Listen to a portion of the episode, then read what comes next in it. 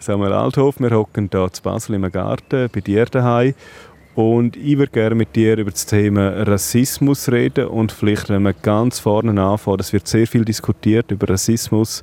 Warum gibt es Rassismus oder wie ist Rassismus entstanden? Ich kann es versuchen zu beantworten, aber ich kann wahrscheinlich nicht alle Aspekte beantworten, die dem zugrunde liegen. Aber wenn ich es mir selber versuche zu beantworten, gehe ich eigentlich immer von der Dominanzorientierung aus als Grundlage für rassistisches Denken und auch für rassistische Gewalt. Sobald dass ich mich besser fühle und denke, ich bin der, der weiß, wie es geht und das, was ich weiß, ist das einzig Richtige und das befindet sich in einem abgeschlossenen Gedankengebäude, dann habe ich eigentlich alle Voraussetzungen geschaffen für ein dominanzorientiertes Denken. Und das kann ich dann jeweils in irgendeine Ideologie oder auch in eine Religion hineingießen. Ich bin dann sofort dran, andere negativer zu sehen als mich selber, also ein Wertsystem aufzubauen und mit dem legitimiere ich dann meine Handlung und auch meine Gewalt von wo kommt das, dass wir uns überhaupt überlegen fühlen? Weil von Rasse her, die gibt es ja nicht, ob weiß oder schwarz, wir sind ja alle gleich. Ich würde vielleicht versuchen, das von einer anderen Perspektive anfangen zu beantworten, von einer positiven. Nämlich, wie sind wir eigentlich geboren? Grundsätzlich empathisch und hilfsbereit.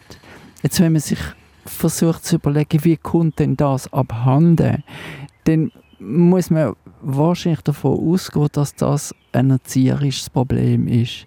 Wenn ich in einer Familie aufwachse, wo dominanzorientiert denkt, das heißt meistens ist das in einem patriarchalen Verhältnis so, wo der Vater immer weiß, wie es geht und ich als Kind dann lehre, dass die Dominanzorientierung eine optionale Lösungsstruktur ist und ich das für mich verinnerliche dann kann ich das später auch in eine Ideologie hineingießen und kann dann nachher rassistisch werden aufgrund von dem, was ich gelernt habe als Kind. In der Gesellschaft ist sie aber auch extrem verwurzelt, bewusst oder unbewusster Rassismus, Alltagsrassismus von Handlungen, wo man sich zum Teil selber ertappt, hey, warum denke ich jetzt eigentlich so?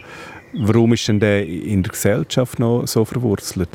Wir haben da wirklich eine sehr, sehr lange Geschichte von Rassismus, von Dominanzorientierung, von Kolonialismus, von Wertgenerierung über Menschen, wo wir benutzen für unsere eigenen Werte, wo wir für uns arbeiten Das nennt man eigentlich Sklaven.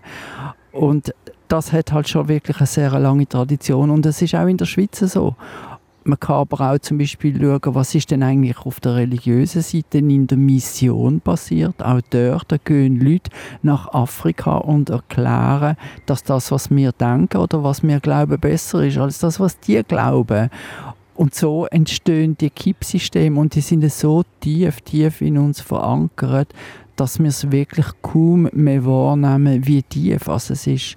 Und ich würde sagen, mit dem Begriff Wide Thinking, also weißes Denken, kann man am besten verstehen, wie tief als das in uns selber ist. Wir merken es gar nicht, wenn wir in einem Gefäll denken, wenn zum Beispiel jemand wo anders aussieht, wie wir, wie wir plötzlich einen Verdacht zum Beispiel würden aufnehmen, dass die Person etwas Schlechtes im Sinn hat, nur weil sie anders aussieht und schon ist der Gedanke wieder weg oder er manifestiert sich und ich versuche mich in Sicherheit zu bringen, weil ich Angst habe.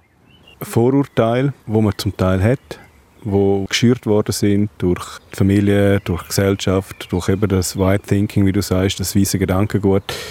Ab wann werden denn Vorurteile zu Rassismus? Es gibt auch verschiedene Stufen. Eine der ersten Stufen ist das sogenannte Othering. Das heißt, ich schaue jemanden als etwas anders an, als das ich selber bin. Das passiert uns sehr oft. Leute sitzen im Tram, im Zug, rutschen weg, weil jemand kommt, der eine andere Hautfarbe hat. denkt, da, ist, äh, da, da klaut man das Zeug aus der Tasche oder irgend so etwas. Sagt aber gar nichts, rutscht einfach weg oder nur ein bisschen weg. Und das ist das Othering. Der andere, der Dunkelhütige, bekommt das Gefühl, durch das ich bin ein anderer, ich bin weniger wert und der Weisse unterscheidet sich dort auch und ist ebenfalls etwas anderes. Dort ist aber noch keine manifeste Ideologie vorhanden. Und dann kann das einen Schritt weitergehen, indem ich denke, ja, ich will das Problem in unserer Gesellschaft versuchen, grundsätzlicher zu lösen. Und dann suche ich mir eine Ebene, wo ich mit dem Denken auch eine Resonanz finden kann.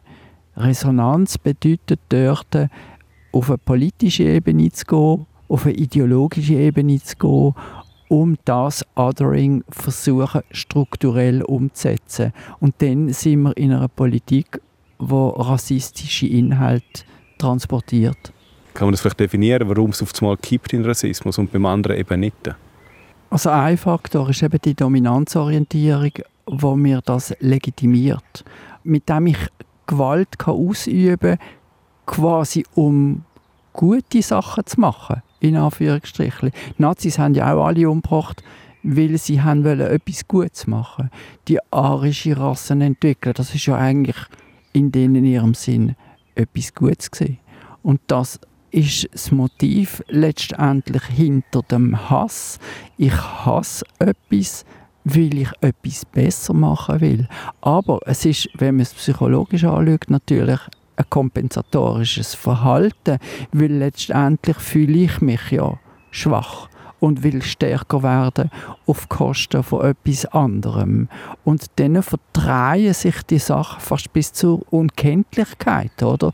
Also, dass man fast nicht mehr sieht, wie pervers das sogenannte Gute ist, wo jemand produziert, wo in der Entwertung von seinem Vis-à-vis -vis ist und dann eben ein Rassist ist. Wie kommt man nicht in das rein?